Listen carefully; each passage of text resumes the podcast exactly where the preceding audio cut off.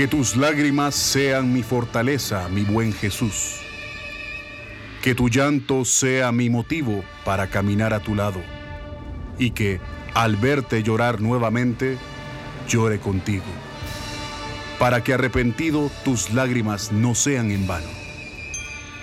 La Hermandad de Jesús Nazareno de las Tres Potencias les da la cordial bienvenida a su programa Las Tres Potencias.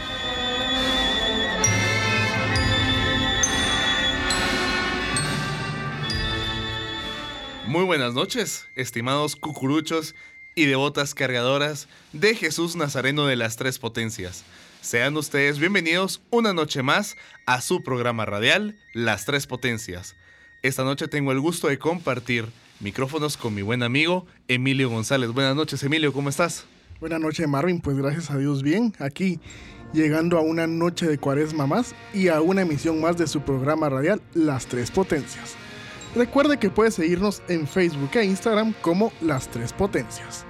Y Marvin, es un gusto para mí presentar esta noche al arqueólogo e historiador del arte Marco Antonio Valladares, nuestro invitado del día de hoy. Bienvenido. Gracias, buenas noches, eh, gracias por la invitación, ¿verdad? A ustedes y qué gusto poder compartir eh, con algo de información y conversación que vamos a tener con respecto a eh, nuestro querido Nazareno de las Tres Potencias, pero con aspectos ancestrales relacionados con la música. Así que espero que eh, dejemos ahí algo bueno para las personas que nos escuchen el día de hoy. Muchas gracias, Marco Antonio, a usted por haber aceptado esta invitación. Esta noche, pues ya como lo, lo, comentaba, hablaremos de sonidos ancestrales. Vale la pena mencionar de que este es un tema de que fue escrito en la revista número 41 que salió en febrero de 2013 de las Tres Potencias. Y este artículo inicia así. Marcha que enmarca el sincretismo religioso del guatemalteco, el sentimiento y la melancolía indígena, con la fuerza y la solemnidad occidental presentes en las manifestaciones religiosas de la Semana Santa. Con estas palabras, se presentó la marcha fúnebre Ramito de Olivo, del maestro Fabián Rojo Chacón, durante el concierto de marchas en conmemoración a los 119 años de traslación de las imágenes de Jesús Nazareno de las Tres Potencias, la Virgen de Dolores y San Felipe Neri a la Parroquia Vieja, el 28 de septiembre del año 2003. ¿Se recuerda usted, Marco Antonio, de haber escrito estas palabras? Con lo cual, de verdad, podemos iniciar este artículo maravilloso. Sí, sí, claro. Yo, yo he pensado toda la vida de que uno debe de escoger las líneas adecuadas, aunque no sean de la autoridad de uno, pero que lo pongan a uno en el contexto de lo que uno quiere eh, mencionar. Lo que me gustó de esas palabras, porque yo tenía ese documentito que utilicé, ¿verdad? Yo fui a ese concierto de marchas y me impactaron mucho, porque yo creo que dicen una gran verdad. Es esa fusión. Nosotros hoy en día eh, vamos en filas, oímos una de las marchas que nos gusta y no entendemos el sentimiento que algunas veces nos produce. Es una les voy a tocar ahorita un, tema que tal vez no lo vayamos a tocar más adelante, pero es una mezcla de tristeza y alegría al mismo tiempo. Y no es que seamos masoquistas, ni sádicos, ni nada por el estilo, sino que es esa fusión de dos continentes, de dos culturas, ancestral, milenaria, en ambos casos, que se unen en un evento único en el mundo, como la Cuaresma y Semana Santa guatemalteca y sobre todo el aspecto de su música, ¿verdad? Así que sí me recuerdo esas palabras, me hicieron llorar. bueno, leerlas para iniciar un maravilloso artículo, que es lo que vamos a estar platicando esta noche. Así es. Y dentro de esas palabras hay algo que a mí, hay una palabra que como me, me hace pensar y es el tema del sincretismo cultural, porque al final lo que vemos actualmente es una mezcla de elementos de diferentes culturas que están haciendo realmente la, la, lo que podemos sentir y lo que expresan los autores actualmente en las melodías que van componiendo. Pero ya pasando un poco al tema de la civilización maya y todo el tema precolombino, ¿qué sabemos de los sonidos de la civilización maya? Nosotros ya tenemos casi 200 años aquí en Guatemala de estar eh, eh, llevando investigaciones arqueológicas más serias y sobre todo científicas sobre los mayas, ¿verdad? Entiéndase desde Yucatán, que en aquel entonces era parte del país maya, o sea, lo que debiera de ser Guatemala en la actualidad, y desde Chiapas hasta Nicaragua y El Salvador. Eh, toda esa región era la región maya. Lo primero que nosotros tuvimos fue mm, encontrar montículos, descombrar montículos, encontrar hallazgos y eso los primeros, porque la gente no lo sabe. Hoy en día hablamos del asunto del sincretismo como una cosa que hubiéramos sabido toda la vida, pero en realidad nosotros fuimos encontrando a través de esos 200 años fragmentos de un rompecabezas de 4.000 años de antigüedad, ¿verdad? Porque los mayas ya como mayas como tal, podemos datarlos que estaban identificados como una cultura desde el 2000 antes de Cristo, es una cultura viva, estamos pasamos el 2000 después de Cristo, por eso yo les decía a ustedes 4000 años de, antigüedad y eh, no en todos los casos hemos tenido el mismo enfoque los investigadores sociales. Pues yo soy creyente católico, adoro a Jesús de las tres potencias, lo amo, me, encanta sus, la plasticidad de sus rasgos, de lo que inspira, lo que ha generado, etc. Entonces quería en determinado momento utilizar mis herramientas que había aprendido en la historia del arte y en la, y en arqueología para poder aplicarlos en, en algo que yo pudiera aportarle a él. Y en ese sentido, hice una recopilación porque hay otros investigadores mexicanos, eh, norteamericanos, europeos que han investigado a los mayas y los sonidos de los mayas. También tenemos a Igor de Gandarias, que es un notable músico guatemalteco de una familia de larga tradición. Eh, trabajó en la Dirección General de Investigación de la USAC. Yo también estuve medio más o menos en contacto con él y con sus investigaciones. Y haciendo una recopilación, de evidencias circunstanciales inicialmente, es decir, evidencias secundarias como por ejemplo murales, ¿verdad? Hay murales como los murales de Bonampak en donde se miran instrumentos mayas, pero se miran procesiones. Y también tenemos vasos eh, ceremoniales pintados, polícromos y se miran diferentes circunstancias retratadas de situaciones palaciegas, políticas, de presentaciones entre diferentes eh, ciudades eh, mayas y en esas podemos ver instrumentos musicales mayas, pero al mismo tiempo encontramos procesiones. Y, la última línea, ¿verdad? De, evidencias que nosotros hemos encontrado y que yo encontré para, hacer esta investigación, mm, pues muy mía, fue de que también aparecieron instrumentos musicales. Entonces, la combinación de los tres rasgos nos llevan a entender de que para actividades muy importantes como celebraciones, como el juego de pelota, como procesiones, como presentaciones de princesas, como recepción de dignatarios de otras ciudades y todo, la música siempre estuvo presente en, la civilización maya, ¿verdad? Incluso era así para la Avenida de los Españoles, 1524 en adelante, porque pues hay ciertos relatos, ¿no? En donde mencionan eso o los conquistadores pues pudieron escuchar algo de, esta, de esta música que ellos interpretaban un poco diferente de la de ellos para aquel entonces, pero es la evidencia arqueológica, no es especulación, es la evidencia arqueológica la que ha permitido ir haciendo una reconstrucción poco a poco, con el paso de las décadas, ¿verdad? De cómo eran estos, estos instrumentos, cómo pudieron haber sonado o cómo pudo haberse integrado un grupo de músicos también. Muy interesante una manera muy particular de iniciar a platicar ese tema, ¿verdad, Marco Antonio? Sabemos que los instrumentos que utilizaba la civilización maya y la música estaba asociada a diversos contextos. ¿Qué nos puede comentar al respecto? Los primeros vasos que, eh, cerámicos ceremoniales que se encontraron, se encontraron algunos en, en em, entierros. Por esa razón es que nosotros sabemos de que eran vasos que servían para ciertos casos particulares. Eh, no, no, algunos no presentan señales de uso. Entonces sabemos de que eran vasos simbólicos que se entregaban o mandaba a ser la persona que estaba al frente de alguna de las ciudades estado mayas. Entonces eran muy finos, eran pintados, como yo les comenté a ustedes, tenían representadas varias escenas. Algunas de estas escenas son escenas palaciegas o políticas o gubernamentales, como lo veríamos nosotros una fotografía de una comitiva llegando del noreste hacia Tikal o viceversa.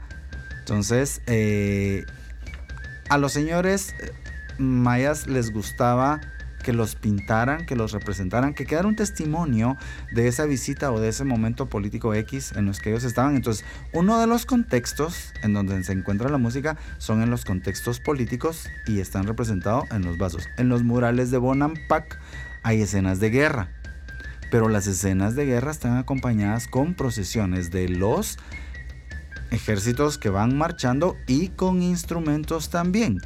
Y hay, eh, digamos, también eh, otros contextos que podrían ser incluso como de paseo, donde se ve alguna señora, obviamente no iba a ser cualquiera, tenía que haber sido alguna esposa de algún rey, tenía que haber sido alguna princesa o algo por el estilo, está siendo llevada en un anda y está acompañada con música.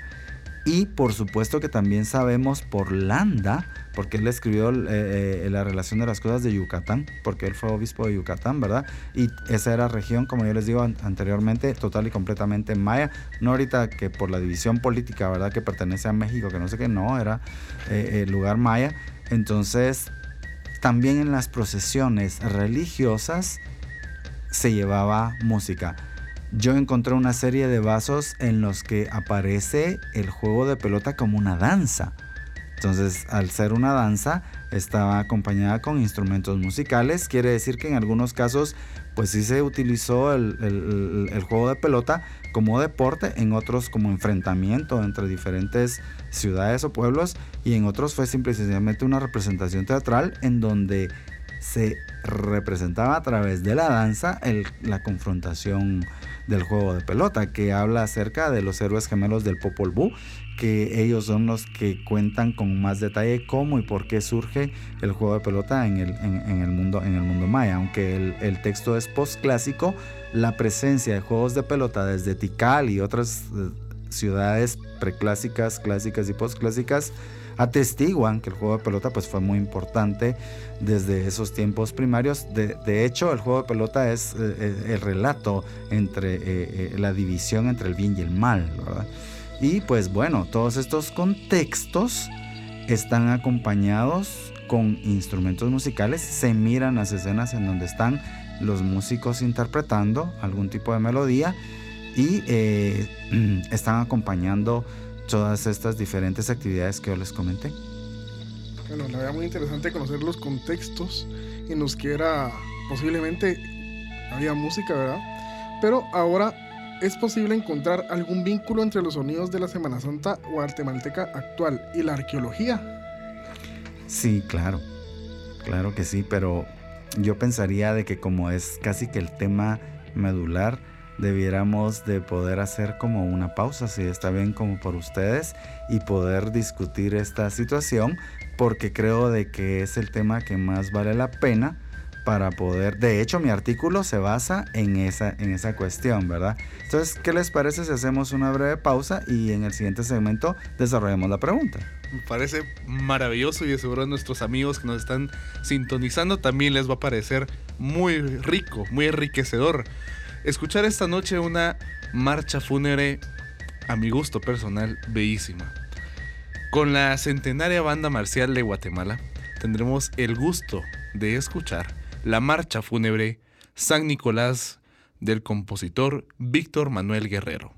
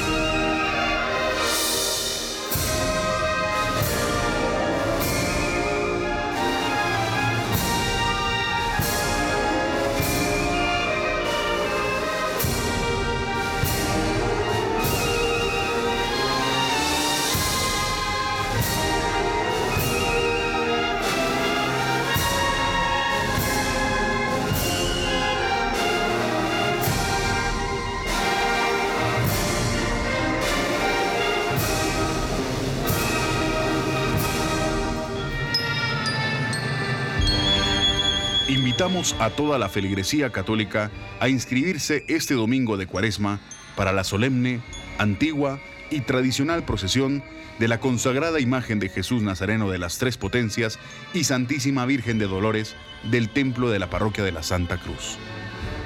La entrega de turnos será únicamente el cuarto domingo de Cuaresma y estamos de regreso en su programa radial Las Tres Potencias. Y si usted nos está sintonizando hasta este momento, hoy tenemos al arqueólogo historiador del arte Marco Antonio Valladares como invitado especial tocando el tema sonidos ancestrales. Y retomamos la pregunta. ¿Es posible encontrar algún vínculo entre los sonidos de la Semana Santa guatemalteca actual y la arqueología? Pues bueno, yo me jactaría de decir que a partir del momento que yo empecé a, acumular toda esta evidencia arqueológica, en la que empecé a notar que había un grupo de músicos que lo que hacían era tocar para estos contextos que hablamos en la pregunta anterior, pues entonces me di cuenta de que lo que estaba sucediendo es que eran como pequeñas bandas, que eran las que tocaban para ciertas ocasiones especiales. Este es el vínculo que yo encontré que yo creo que es el de más valor las bandas que estaban acompañando a procesiones eran bandas de vientos y de percusiones. Y eso es exactamente lo que nosotros tenemos el día de hoy con nuestras bandas que tocan música para las procesiones. No llevan cuerdas, no llevan, eh, sino que lo que llevan son percusiones y vientos. Y entonces eso me hace a mí pensar de que eh, en algún momento nosotros utilizamos otros recursos, por ejemplo, alabados, ¿verdad? Por ejemplo, hay una, nota en algún momento del siglo XVIII de que se utilizó cuerdas y, eh, redoblantes o, percusiones. ¿Por qué? Porque no suena así la Semana Santa, porque nosotros estamos acostumbrados a que las ocasiones que son de dolor, de contrición, el, el tambor y el viento nos peguen el alma. Entonces yo pienso, porque si ustedes, bueno, para quien tuvo la revista y pudo ver, porque hay una reproducción de dos de los, de los vasos eh, prehispánicos que yo eh, cedí para, para que se publicaran, se puede ver claramente que efectivamente van tambores y van eh, vientos en, en la banda que llevaban las procesiones. Los contextos políticos tenían solo vientos. Y hay otro contexto en el que aparecen unos instrumentos con cuerda, que es el contexto de danza prehispánico. Entonces quiere decir que nosotros siempre estamos sí o sí, porque por lo que yo les decía, la civilización maya es una civilización viva, nos ha permeado hasta el sol de hoy. Entonces esa parte no la olvidamos, que suene de esa forma de redoblantes, tambores, eh, y pitos. Bueno, y déjenme decirles, además todos sabemos, ¿verdad? ¿Por qué razón es que nosotros llevamos el sijolag y tambor, o en otros casos la chirimía o el pito en las procesiones anunciando? Esa es una clara muestra de una costumbre ancestral prehispánica, maya, en la que vamos anunciando. Y ustedes conocen el sonido, ¿verdad? El sonido es como doloroso, es como sentido, nos gusta, lo sentimos hoy en día como muy parte de la Semana Santa. Bueno, hagan de cuenta el caso de una procesión hace 2.000, 3.000 años. No coincidimos una procesión sin eso. Sí, no lo hay. También, como cucurucho, es un sonido que despierta los sentimientos. O sea, que, hace que uno se ponga de cierta manera más perceptivo a lo que está por venir. O uno sabe, con ese primer sonido, uno ya se pone en circunstancia. Entonces, ya está uno listo para la marcha. ¿Verdad? Porque ya uno emocionalmente, sentimentalmente está tocado. y nosotros sí lo entendemos. Viene otra gente de otro lugar, de, pues yo he conocido amigos de varias partes del mundo, no le tienen el mismo sentimiento que como cuando nosotros lo escuchamos, ¿verdad? No tienen dentro de su corazoncito este eh, sentimentalismo, ¿verdad? De milenario. Exacto. Que es lo importante. Milenario. Como la cultura maya, como la civilización maya. Como nuestra cultura. Podemos leer en su artículo que menciona lo siguiente. Documentos que datan del siglo XVIII y siglo XIX registran que se contrataban a músicos indígenas, cajoneros y trompeteros para abrir el cortejo. ¿Cuál era la función principal de estos? ¿Tiene que ver ahorita con lo del, lo eh, y, el tambor? Yo creo que es el origen cabalmente de esa, de esa manifestación. Lo que pasa es que quedó documentado hasta entonces. Eso no quiere decir que ese año se hayan empezado o cosas por el estilo, sino que habían ciertas comunidades en el interior en donde no se podía dejar de hacer la procesión a como la quería el pueblo. Y el pueblo manda. Entonces, si parte de la eh, tradición era que llevara los cajoneros, los, piteros y piteros, ¿verdad? Justo lo que estábamos hablando, el tambor y el viento. No podemos quitar del camino esta combinación de sonidos, combinación de sentimientos y eh, la función que tenían era que ellos iban pregonando, era un pregón, era el, aviso. ¿Y cuál es la función que tiene actualmente el, el y el tambor? Precisamente. El pregón. Sí, porque de hecho si vamos a... Creo que se, se ve más en las velaciones antigüeñas, pero si vemos una velación antigüeña o alguna festividad dentro de las iglesias, en el atrio está el tambor y el sijolá independientemente que sea una procesión o que esté en la calle o sea una actividad dentro de la iglesia. Sí, pero en nuestras procesiones, ¿qué es lo que sucede? Va adelante, ¿verdad? Entonces quiere decir que por lo menos documentado desde el siglo XVII XVIII ya sabemos de que esa función existía, solo que en aquel entonces era en plural, entonces ya se imaginan que lo que pasa es que recuérdense que atravesamos los tiempos de la guerrilla, hemos atravesado problemas en los que se han enfrentado los liberales con los conservadores, la revolución liberal de 1871, los problemas con eh, los diferentes problemas de las oligarquías militares que en determinado momento quisieron, digamos, que cercenar la importancia a la Semana Santa guatemalteca. Entonces muchas cosas se despedazaron el artículo se llama Sonidos Ancestrales, porque a pesar de todo eso que nosotros hemos enfrentado, ahí seguimos dándole exactamente el mismo sentido y significado a esos sonidos. Sí, son sonidos ancestrales. Totalmente. Y bueno, vemos que la historia ha sido extensa ya por, por supuesto. pero eh, ¿en qué momento de la historia se empiezan a conformar las bandas como las conocemos actualmente? ¿Qué empiezan a interpretar? Y hay una figura que tengo entendido es muy importante, el maestro Benedicto Sáenz. ¿Qué rol tiene él en todo esto? Vamos a ver qué nos da tiempo de decir porque es extremadamente importante. Estamos hablando de la independencia de Guatemala, estamos hablando de lo que acabo de mencionar, la pugna entre liberales y conservadores, gobiernos eh, militares. Entonces surgen las bandas marciales militares y entonces algunos que aún eran creyentes deciden poner en función de las eh, iglesias y de las procesiones las bandas marciales, porque no había como mucho dinero como para eso. En el siglo XIX teníamos problemas económicos en Guatemala severos, más que el traslado que había sido 50 años antes, a partir de 1821.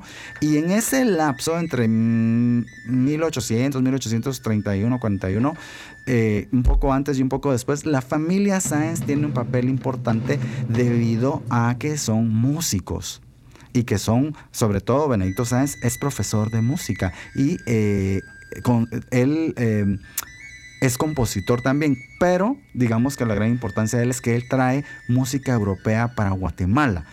Y las composiciones de él son misas, son oratorios.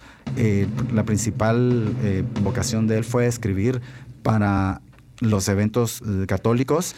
Y su hijo, que es muy interesante, su hijo sí ya tocaba marchas fúnebres y en la banda marcial de 1841, por esa época. Pero tal vez les voy a dejar esto eh, como, como, como cierre de esto, ¿verdad? Así que la importancia de ellos fue el haber traído la música occidental, haberla puesto en función de nuestra religión católica y las procesiones. En 1831 se inaugura en Europa la marcha fúnebre de Chopin. En 1899 nosotros ya estábamos haciendo marchas con toda la estructura de la marcha fúnebre de Chopin, quien estaba introduciendo la música religiosa de Mozart, Beethoven y de todos los grandes maestros clásicos, barrocos y demás, era Sáenz. Entonces yo creo que ahí es en donde está ese vínculo con la fusión entre la música occidental, la música indígena guatemalteca y que pues nos configura a las bandas musicales del día de hoy. Bueno, ya para terminar así, rapidito, usted termina el artículo con lo siguiente.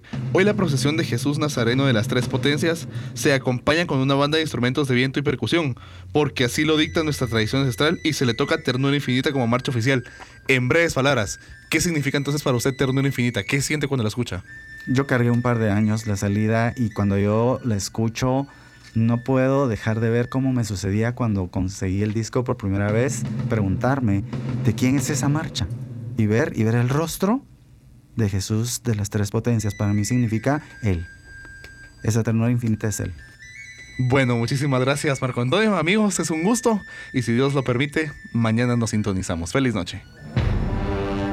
Señor sepultado de la parroquia vieja, que el reposo en tu templo sea el preludio de tu gloriosa resurrección. La Hermandad de Jesús Nazareno de las Tres Potencias agradece la fiel sintonía a su programa Las Tres Potencias.